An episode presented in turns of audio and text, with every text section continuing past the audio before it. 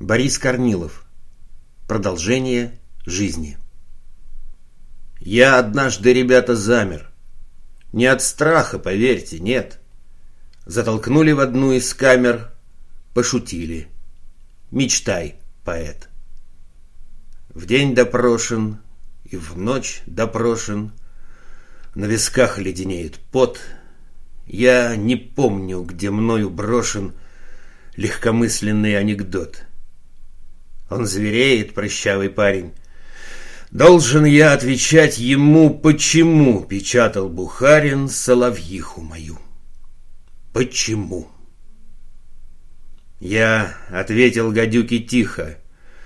Что с тобою мне толковать? Никогда по тебе, соловьиха, не намерен тосковать.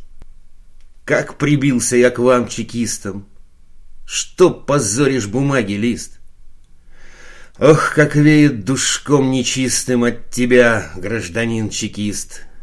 Я плюю на твои наветы, на помойную яму лжи.